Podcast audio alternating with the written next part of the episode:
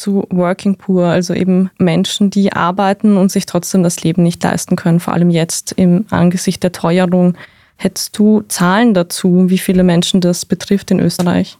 Ja, habe ich natürlich. Working Poor ist tatsächlich ein Phänomen, wo wir auch sehen, die Tendenz ist steigend. Also schauen wir es uns nochmal an. Working Poor meint im Wesentlichen, die Leute gehen eh einer Arbeit nach, die haben einen bezahlten Job und trotz ihrer Arbeit sind sie unter der Armutsgrenze. Das betrifft, muss man auch ganz klar sagen, vor allem Frauen, weil sie in den schlechter bezahlten Branchen beruflich aktiv sind zum Großteil und weil sie, wir haben das schon ganz kurz besprochen, oft Pflegeverantwortung übernehmen, entweder für Kinder oder auch für ältere Menschen. Das wird in der Debatte immer ein bisschen, fällt immer so ein bisschen runter, aber muss, muss uns auch klar sein, von zehn Leuten, die Pflegegeld beziehen, werden acht privat betreut. Das machen die Frauen dieses Landes alleine, unbezahlt und unsichtbar. Das heißt, wir haben hier die gesamtgesellschaftliche Verantwortung für Kinder und Alte den Frauen rübergeschoben und die müssen ihre Stunden in der Erwerbsarbeit reduzieren. Und das bedeutet, sie gehen zwar arbeiten, hackeln unbezahlt quasi in der Familie noch dazu, haben aber trotzdem so wenig, dass sie unter der Armutsschwelle liegen. Das betrifft je nach Schätzungen bis 330.000 Menschen in diesem Land. Also es sind wirklich, wirklich viele Leute, die trotz Arbeit arm sind.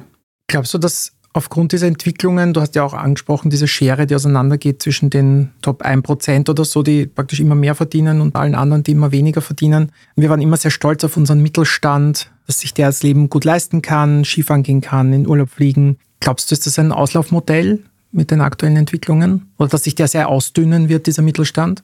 Ich würde sagen, da gibt es zwei Tendenzen. Das eine ist natürlich die Teuerungskrise. Die hat jetzt mittlerweile auch schon den, ich würde sagen, unteren Mittelstand erreicht. Das ist eben nicht wurscht, wenn das Leben über so viele Monate so viel teurer wird. Eben auch, weil das noch jene Menschen betrifft, die zur Miete wohnen. Also wir reden von ungefähr den unteren 40 Prozent. Das sind jene, die zur Miete wohnen. Und wenn dort die Mieten nach oben schießen, dann wird es irgendwann schwierig, weil das ein Riesenteil des Einkommens ist. Das ist das eine. Das zweite, was wir hier sehen müssen, ist, weil man das immer so, immer so wichtig, dass man das immer dazu holen, weil diese Realität von uns so ausgeblendet wird. Ganz, ganz viele Menschen in Österreich hatten nie den Genuss von, sie fliegen zum Beispiel im Urlaub. Und das ist auch immer voll am Flughafen. Und es ist ja auch immer so voll, aber 35 Prozent der Menschen in Österreich waren noch nie in einem Flugzeug. Um ein Beispiel zu geben. Ich habe auch vorher gerade geschaut, ich bin selber keine große Skifahrerin.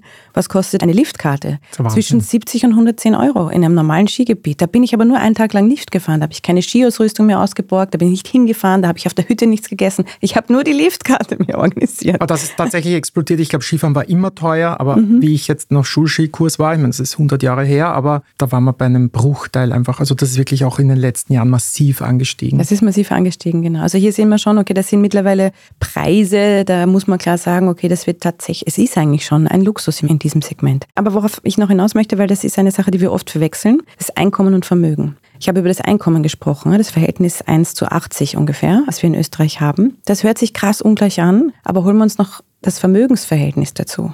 Durchschnittsvermögen zum Vermögen der Top 20 in Österreich, da ist das Verhältnis nicht 1 zu 80, nicht 1 zu 100, nicht 1 zu 200, nicht 1 zu 1000, da ist das Verhältnis 1 zu 83.000. um das nochmal herzuholen. Also mein Problem ist weniger, also natürlich, ja, untere Lohngruppen können nach oben gehoben, wir brauchen einen kollektivvertraglichen Mindestlohn, wir brauchen bessere Bezahlung in den sogenannten Frauenbranchen. Also es gibt beim Einkommen eine Menge zu tun. Aber richtig schummrig wird mir, wenn ich auf die Vermögensungleichheit schaue.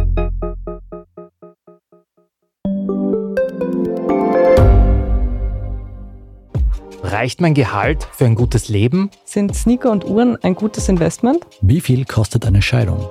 Das und vieles mehr sehen wir uns an in der dritten Staffel vom Standard-Podcast Lohnt sich das?